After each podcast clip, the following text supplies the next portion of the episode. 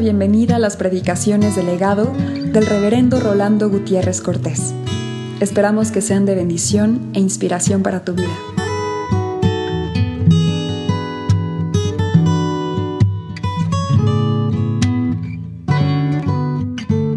Mateo 13, 44.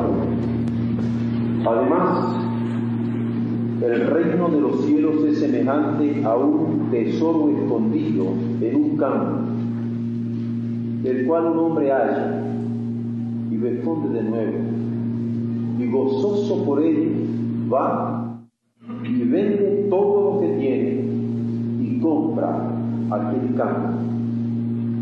Marcos 2, del 1 al 12. Entró Jesús otra vez en Capernaum después de algunos días y se oyó que estaba en casa.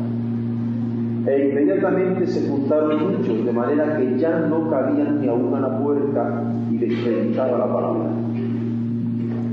Entonces vinieron a él unos trayendo un paralítico que era cargado por cuatro. Y como no podían acercarse a él a causa de la multitud, descubrieron el techo de donde estaba y haciendo una abertura bajaron el hecho en que yacía el paralítico. Al ver Jesús la fe de ellos, dijo al paralítico, Hijo, tus pecados te son perdonados. Estaban allí sentados algunos de los escribas, los cuales cavilaban en sus corazones. ¿Por qué habla este así? Blasfemias dice, ¿quién puede perdonar pecados sino solo Dios? Y conociendo luego Jesús en su espíritu que cavilaban de esta manera dentro de sí mismo, les dijo, ¿por qué caviláis así en vuestros corazones? ¿Qué es más fácil decir al paralítico, tus pecados te son perdonados o decirle, levántate, toma tu lecho y anda. Pues para que sepáis que el Hijo del Hombre tiene potestad en la tierra para perdonar pecados, dijo al paralítico, a ti te digo, levántate, toma tu lecho y vete a tu casa. Entonces él se levantó enseguida y tomando su lecho salió delante de todos, de manera que todos se asombraron y glorificaron a Dios, diciendo, nunca hemos visto tal cosa. Juan 14, del 13 al 14. Y todo lo que pidiereis al Padre en mi nombre, lo haré, para que el Padre sea glorificado en el Hijo. Si algo pidiereis en mi nombre, yo lo haré. Apocalipsis 5, del 8 al 12. Y cuando hubo tomado el libro, los cuatro seres vivientes y los veinticinco ancianos se postraron delante del Cordero. Todos tenían arpas y copas de oro llenas de incienso, que son las oraciones de los santos. Y cantaban un nuevo cántico diciendo, digno eres de tomar el libro y de abrir sus sellos, porque tú fuiste inmolado y con tu sangre nos has redimido para Dios, de todo linaje y lengua y pueblo y nación. Y nos has hecho para nuestro Dios reyes y sacerdotes y reinaremos sobre la tierra. Nosotros nos empeñamos en seguir hablando de Cristo. Lo, hacemos porque en esta hora nos damos cuenta de cuántas veces estimamos el poco o muy poco el tesoro que tenemos en Cristo. Ya se dice muy seguido, ¿no? Nadie sabe lo que tiene hasta que lo pierde dando a entender que muy pocas veces nosotros paramos mientes en estimar lo que tenemos a la mano, en evaluar lo que tenemos a la mano. No nos damos cuenta que lo perdemos. Pues el caso de Cristo, valor supremo para nuestras vidas, no escapa a esta debilidad de los hombres. Nosotros somos pocos dados a estimar los valores más grandes de nuestra vida. Y Cristo es uno de ellos. En las lecturas que hemos hecho en esta noche, nos hemos percatado que Jesús perdona pecados. ¿Y cuántas veces nos hemos puesto a pensar en el gran valor que tiene? Que en vez de tener una conciencia de culpa que nos está minando el alma, hay una sonrisa, o hay un corazón abierto, o hay una disposición total de un Hijo de ha perdonado todo pecado. ¿Cuántas veces hemos estimado el perdón de los pecados como un regalo inmerecido de parte de Dios que nos ha dado en Jesucristo? ¿Y hasta dónde nuestro corazón ha llegado a sentir la delicia de este perdón? Solamente quien llega a sentir la profundidad insondable del perdón de los pecados puede elevar su corazón en gozo y no andar pensando en tonterías. Puede corrompir en alabanzas permanentes y no andar cabizbajo y acontecido porque una culpabilidad determinada, una preocupación innecesaria anda destrozando de las entrañas. Jesús nos ha perdonado. Jesús es el perdonador de pecados. Jesús ha asumido toda nuestra culpabilidad. ¿Cuántas veces nosotros nos hemos puesto a estimar que Él es el que levanta a los paralizados? Ya no digo a los paralíticos, porque a veces nosotros estamos paralizados por el miedo, paralizados por los negocios, paralizados por preocupaciones, tal vez como con enfermedades psicosomáticas, que sin estar profundamente lastimados a nivel orgánico, el mismo miedo tiene en tu vida el alma.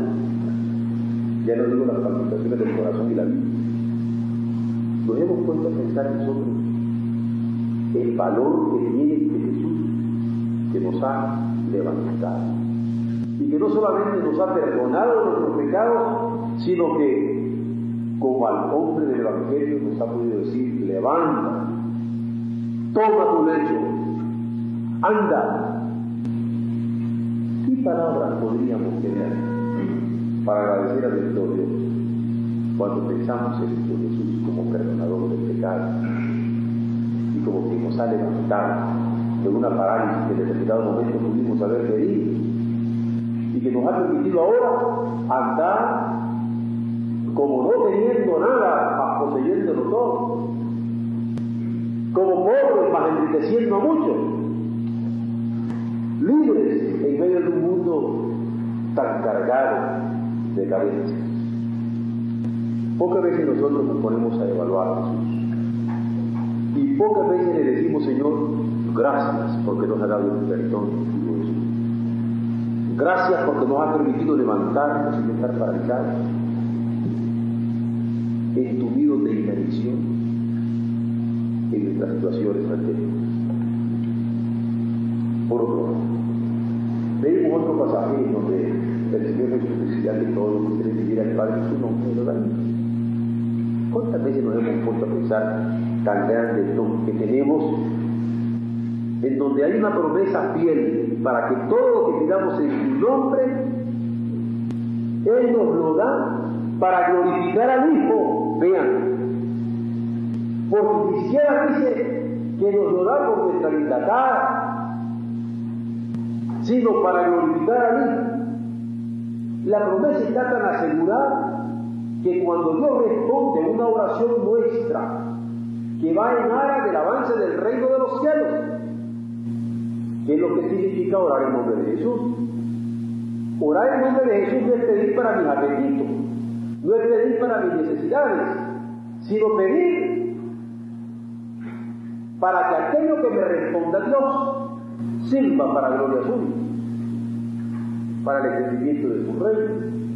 Porque nada hizo Jesús que no fuera para que la voluntad del Padre fuera incrementada en el mundo. Cuando nosotros pedimos en el nombre del Señor, es porque estamos dispuestos a que su voluntad sea en nosotros, para que su reino siga extendiéndose sobre esta tierra. Ahora, esta promesa la tenemos. Que todo lo que pidiéramos al Padre en el nombre suyo, lo tendremos para que el Padre se glorifique en él. ¿Cuántas veces hemos dado gracias a Dios por esta promesa? ¿Por qué no estamos muertos? Porque al alcance de nuestra mano, al alcance de nuestra oración, al alcance de nuestra contrición espiritual, está el oído atento del Señor para responder. Para su voluntad, manifestarle en medio no es cierto que muchas veces estamos llorando, estamos lamentando, estamos dando por vencidos, por no saber estimar, evaluar tan grande, tan, tan grande don, tan grande bendición que tenemos al alcance de la punta de nuestro dedo. Porque a veces al alcance de la punta de nuestro dedo tenemos un número telefónico que podría resolver nuestros problemas Aquí con un, una oración que salga de lo más íntimo del alma, tenemos un Dios que está dispuesto a escucharnos. Ya no digo alguien que puede levantar, eh, eh, contestarnos al otro lado del. Pero pocas veces nos ponemos a pensar en Y estamos ensimismados en nuestros propios problemas, en nuestros propios pecados, en nuestra propia parálisis, o en nuestras propias inquietudes insolubles a nuestros ojos, teniendo un Dios tan grande y un Hijo de su amor tan lleno de generosidad para nosotros. No solamente en el pasaje que leímos en el Apocalipsis se nos dice que las oraciones que hacen los santos del Señor, los hijos del Señor, son incienso que se quema, incienso que se ofrenda ante el trono de Dios. ¿Cómo es posible? Y algo que nosotros estamos haciendo por necesidad, como es el orar. El Señor lo quiera tomar como ofrenda ante su trono de gracia. Yo no sé cuántos de ustedes han tenido la experiencia de que tal vez algo que escribieron, un poema que dice, de repente aparece un libro, en una revista, para ilustrar determinado tema o alguna situación. Y uno dice, pero ¿cómo? Yo recuerdo cuando hice este poema, cuando escribí este libro. En realidad nunca pensé que pudiera servirlo para alguien. Es más, a veces podríamos encontrarlo en un marco determinado momento. O aprendido de memoria por algo. ¿Cómo? Algo que yo hice, meterse a la memoria de alguien porque lo creyó valioso. Uno se siente hasta chiquito para que alguien aprenda de memoria un poema que escribí. ¿Quién marque algo que yo bien? ¿Quién soy yo? Cristo nivel humano. Y cuando en el Apocalipsis nos dice que las oraciones de los santos, que a veces son apenas balbuceos, que podríamos hasta decir son oraciones mal hechas, que fueron oraciones de angustia, necesidades expuestas, gratitudes espontáneas, esas oraciones, no digo que están en un marco, en una pared determinada, en una gran casa. No, están en el altar mismo de Dios, ante el trono de su gracia, con incienso que es olor grato para Él. Nos hemos puesto a pensar el gran valor que tienen nuestras oraciones por misericordia de Dios. ¿Qué son nuestras oraciones? Para que las tenga por dignas, no solamente de responderlas, sino de conservarlas, como la vio el visionario de Patmos cuando nos dice eso el Apocalipsis, que eran las oraciones de los santos los que aparecían como incienso ante el altar del Señor. Pues bien, de esto se trata. De que nosotros tenemos tesoros escondidos que no hemos evaluado, que no hemos estimado lo suficiente. Y esto es el reino de los cielos. es como estos grandes tesoros escondidos. Tesoros que están metidos en el corazón de nosotros, porque hemos sido perdonados. Tesoros que están escondidos en el corazón de nosotros, que sabemos que hemos sido levantados de parálisis. Tesoros que tenemos en el corazón de nosotros, que tenemos la posibilidad de orar y ser oídos por el Señor para glorificar el nombre de su Hijo en medio de este mundo. Tesoros que están ante la misma presencia de Dios, ante el trono de su gracia. Y que en virtud del reino de los cielos son parte de nuestra herencia. Así es el reino de Dios, dice el Evangelio, como un tesoro. Y ahora mismo si comenzamos a dar testimonio nosotros en esta hora. Veríamos que hay tesoros metidos en la mente, en el corazón, en el consciente, en el subconsciente o el inconsciente de nuestras vidas, que son riqueza del reino, que cuando salimos de esta casa de oración, la repetimos a nuestros vecinos, a nuestros familiares, a nuestros amigos, a nuestros compañeros o a nuestros enemigos, pero que son tesoros que como la simiente del grano de mostaza va a crecer o como la levadura va a fermentar. Porque así el reino de los cielos como tesoro escondido. De gente que ha sido perdonada, de gente que ha sido levantada, de gente que tiene a su alcance el trono de la gracia del Señor para responderle sus necesidades, de gente que ora y vive día y noche y que el Señor atiende esas oraciones como incienso suave ante su altar el reino de Dios, el reino de los cielos, dice Jesús. Es tesoro contigo. Y nosotros somos testigos de este tesoro. De la abundancia de nuestro corazón habla la boca.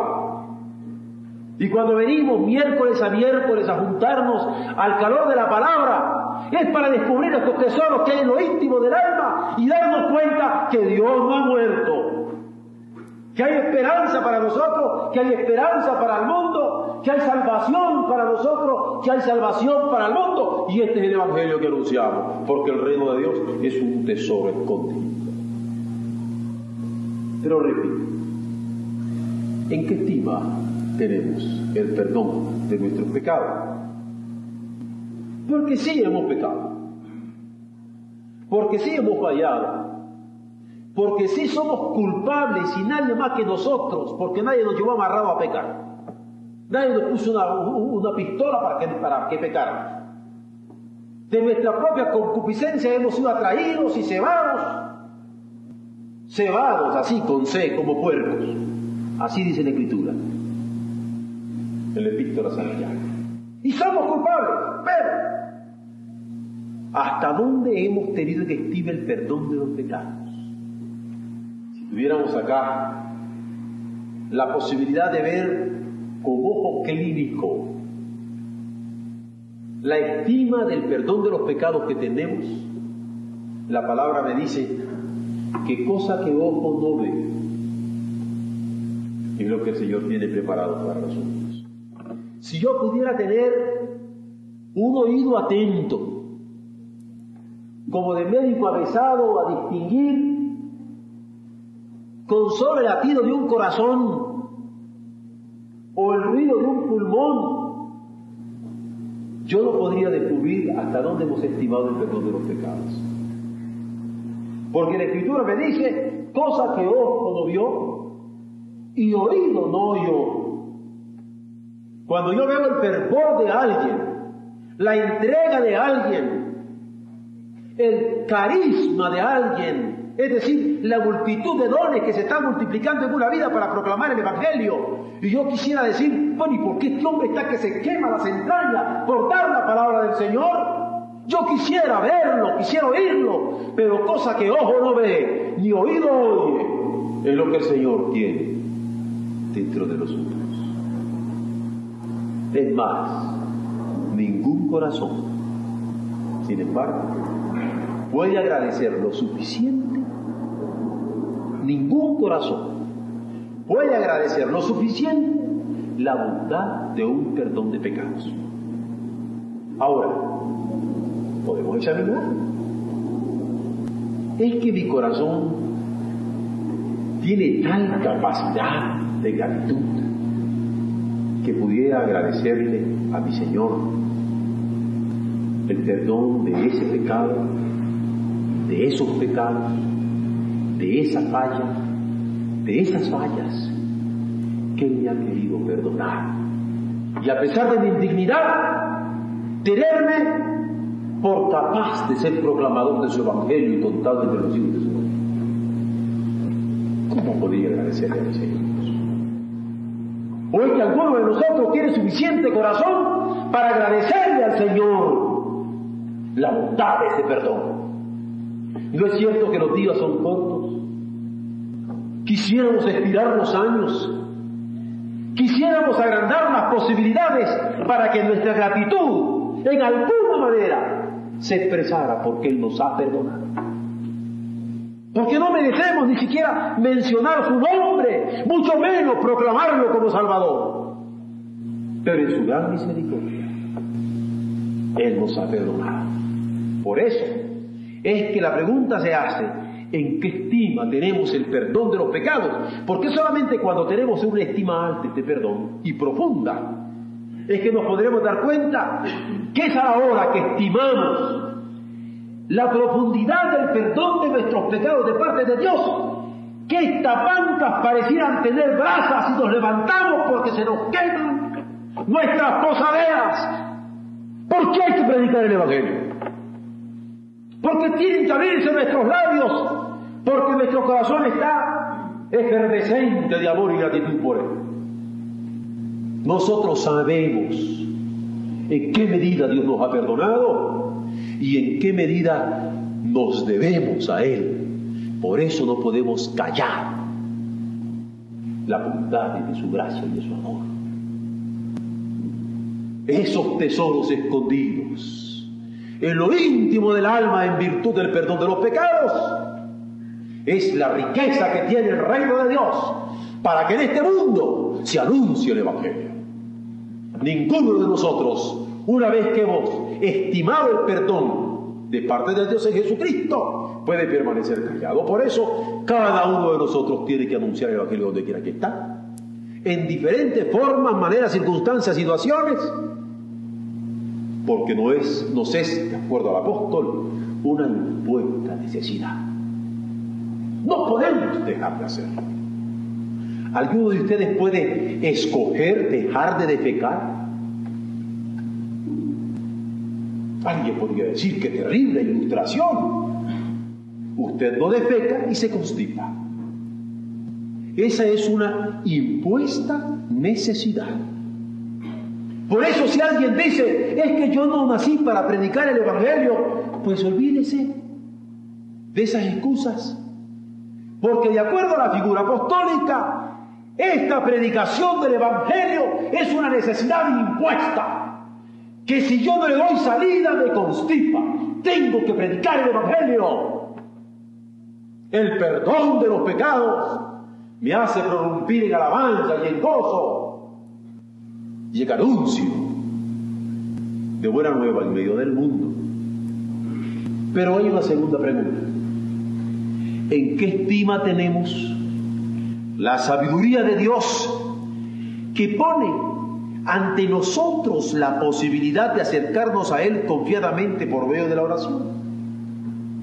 Porque solo una sabiduría como la de Dios hace que tengamos al alcance de nuestros corazones, del suspiro íntimo de nuestras almas, el ser oídos por Él y tener la garantía de que Él nos oye. ¿Qué sabiduría la del Señor? No pone condiciones para perdonarnos, nos ama. Y al corazón contrito y humillado Él no lo desprecia. Nos perdona porque nos ama. ¿Quién de nosotros puede merecer ese amor? ¿Qué sabiduría la de Dios? Porque si tuviéramos condiciones para encontrar el perdón de nuestros pecados, podríamos decir, bueno Señor, como yo hice tantas mandas, o yo hice tantos votos, ahora es que tú me estás respondiendo con un perdón. No. Él nos ha perdonado por amor. Y por eso nuestra gratitud es más profunda, no tenemos con qué pagar ese amor. Por amor es que también nos da acceso a Él. ¿O creen ustedes que porque damos más dinero o menos dinero, o damos más tiempo o menos tiempo, o damos más servicio o menos servicio, es que Él nos oye? No. Su gracia es la que está patente en nuestro favor. Él nos oye porque quiere oírnos. Él nos oye porque ama nuestras voces. Él nos oye porque ama nuestras súplicas.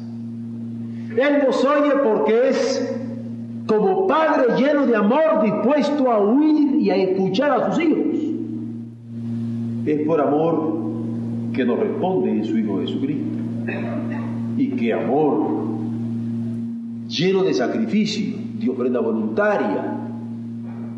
Es por amor que Él nos oye. Pero hay una última pregunta. ¿En qué estima tenemos lo que la parábola nos dice hoy? El hallazgo del reino. Cuando alguien haya que tiene un tesoro, es capaz de vender todo, dice, con tal de que ese tesoro sea suyo. Es la palabra. Y si usted en esta noche, como un hallazgo, se ha dado cuenta del gran tesoro que tiene el perdón, del gran tesoro que tiene que haber sido levantado, del gran tesoro que tiene que haber, que tener la posibilidad de ser oído en oración, del gran tesoro que tienen ser considerado como santo, como para estar en el trono de la gracia, por el incienso que está recibiendo el Señor a través de la oración. Si usted se da cuenta de eso, ¿En qué estima tiene este hallazgo? Saber que Dios nos ha amado así, nos ha levantado así, nos escucha así. ¿En qué estima tendremos este hallazgo? ¿A poco nos vamos a poner a reparar en gastos a esta hora? Jesús dice que no. Cuando se halla el tesoro, no hay precio. No se repara en gastos. Porque a veces nosotros queremos andar poniéndole cuotas a nuestro servicio con el Señor. ¿Cuánto me cuesta este tiempo? ¿Cuánto podría ser en estos momentos que estoy dedicando al Señor? No tiene precio el servicio para el Señor. Como dice el himno, placer verdadero es servir al Señor no hay paga más grande, no hay paga mejor. ¿En qué estima tenemos el hallazgo del reino? Porque cuando el reino se compara a un tesoro, este hallazgo no repara en gastos, tampoco se para en sufrimientos. Qué dolor, qué hostigamiento, qué humillación, qué peligro qué amenaza. Sería un sufrimiento tal que me pusiera en el límite de decir, Señor, ya no te sigo sirviendo. Porque cuando yo decidí entregarte mi vida a ti, no pensé que iba a haber movido en esta situación. ¿Hay algún sufrimiento, alguna enfermedad, alguna amenaza, algún hostigamiento que pudiéramos equipararlo como lo suficiente para ya no servir al Señor? ¿En qué estima tenemos el hallazgo del reino? Porque el reino de Dios es un tesoro escondido que cuando se halla, se va y se vende todo. Posees el gran tesoro. ¿En qué estima tenemos este hallazgo? Si pareciera un hallazgo de enamorado, hay que dar la vida por él. Con razón el poeta decía, ¿qué tengo yo que mi amistad procuras? ¿Qué interés se te sigue, Jesús mío? O como nuestro hermano Vicente Mendoza decía, ¿me basta servirte y amarte? Es todo entregarme yo a ti. Entonces acepta mi vida, que a ti solo queda rendida, pues yo soy feliz por ti. ¿En qué estima tenemos el hallazgo? El reino de los cielos es un tesoro escondido. Y si hemos hallado ese tesoro en el perdón de nuestros pecados, en el levantamiento de nuestras vidas, en la posibilidad de orar y ser escuchado, y en el saber que nuestras oraciones están ante su trono de gracia, ¿en qué estima tenemos este hallazgo? ¿Hay algo que nos hará parar dientes para disminuir el ritmo de servicio que tenemos para con Él? Vean ustedes entonces cómo hablar de nuestro Señor Jesucristo sigue siendo nuestro empeño. ¿Por qué? Porque cuando nosotros estimamos lo que Cristo es para nosotros, nos damos cuenta que nos ubica en el destino que tenemos como hombres. Porque nuestro destino lo marca, lo marca la valoración que tenemos de Cristo como tesoro incomparable.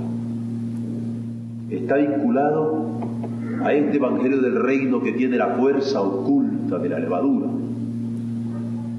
que aparece muy pequeña, pero lo leuda todo y lo fermenta, que tiene la fuerza oculta de este grano de mostaza, que es la más pequeña de todas las simientes de la tierra, pero que cuando nace crece y abriga a las aves del cielo, que lo invade todo, como una levadura, o que se propaga como la verdolaga. Yo sé que la mostaza era muy conocida en Palestina, porque así crece es una plantita de monte, diríamos nosotros, cuando queremos decir de monte, que crece en todas partes. Yo me he encontrado aquí en México con que hay una plantita que no tendría el romance de la mostaza, pero que está. ¿Qué le pasó? Yo recuerdo cuando estaba bautizando a María, la primera niña que bauticé el domingo. Ya prácticamente era probablemente la número 12 que venía de, Citácuaro para ser bautizada. Yo pensaba, yo siento que aquí en Citácuaro las cosas van avanzando. Y me di cuenta que Citácuaro es toda una entrada para un, para un bellísimo estado como el de Michoacán, pero muy difícil para la entrada del Evangelio. Pero me doy cuenta de que mucha gente de las que hemos bautizado en Citácuaro viene de zonas rurales yo he comenzado a contemplar lugares cercanos a los ríos y en medio de esas vegetaciones tan hermosas de Michoacán, en donde se van a levantar de las congregaciones. Y aquí estamos sembrándoles. Pero el reino de los cielos es como la levadura que lo va a fermentar. Es como el epazote. Es como la verdolaga. Es como el grano de mostaza. El reino de los cielos es tesoro escondido. Pero ¿cómo quisiéramos ser conscientes del tesoro que traemos? Porque hay que sacarlo para darnos cuenta de lo que tenemos. Es tesoro que están escondidos todos los misterios de la bondad divina. ¿O acaso no es un misterio de bondad del Señor el perdón de mi pecado? ¿Cómo me lo puede explicar? ¿O acaso debo un misterio de la bondad de Dios la posibilidad de acercarme confiadamente en oración? ¿Cómo podría explicar que yo tengo acceso directo a Él? No tengo que pedir cita. No tengo que buscar padrino ni madrina. ¿Cómo podría explicarme yo este misterio de la bondad divina que se ha querido constituir? Hasta da miedo decirlo da ganas de quitarse los zapatos para pisar también con el pie desnudo este campo santo. No es bondad de Dios el que se haya querido convertir en mi causa. Y no solamente en la mía, porque alguien me dice, oye, ¿y cuál es la causa de su vida? No le dice el hermano Arango, pues los seguros. Tengo una empresa o dos o cuatro de seguros. Esa no la causa del hermano eh, con eso vive, come, mantiene a los hijos. La, causa de es otra.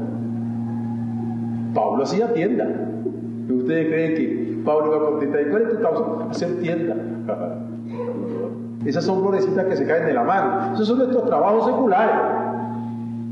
Pero mi causa, nuestra causa, ¿no creen que es una bondad del Señor que haya querido convertirnos en seguidores fieles de su palabra que podemos decir mi causa? Porque yo no puedo atreverme a decir aquí, ahorita, es mi causa y preguntarle a ustedes, ¿acaso es la suya? Porque ustedes ven, ah, sí, pastor, olvídese. Aquí no hay uno, ni dos, ni tres, ni veinte, ni treinta. Bendito sea Dios por él. Pero hermanos, esto es lo que quiere decir esta parábola. El reino de los cielos es este tesoro escondido. Amemos a Dios porque nos ha perdonado. Amemos a Dios porque nos ha levantado. Amemos a Dios porque podemos orarle con confianza. Bendigamos al Señor porque indigno, todos por pareja. Él quiere nuestras más sencillas oraciones, y alguna hay sencilla, tenerlas como dignas de ponerlas en el centro mismo de su altar conciencia. Y que estos tesoros escondidos, que estos tesoros escondidos sean en México Distrito Federal a finales de este siglo, en nuestros hombros y en nuestras vidas como generación responsable, estos tesoros escondidos sean la simiente de gracia de nuestro Dios para que el mundo conozca a Jesucristo y toda lengua confiese que Jesucristo es el Señor para la gloria de Dios. Estamos empeñados en seguir hablando de Cristo, convencidos de que estimar en todo lo que significa el tesoro escondido del rey marca el destino de nuestra vida personal, el destino de nuestra familia, el destino de nuestra amada el destino de nuestra generación evangélica cristiana en estas postrimerías del siglo XX. Glorificado sea su nombre.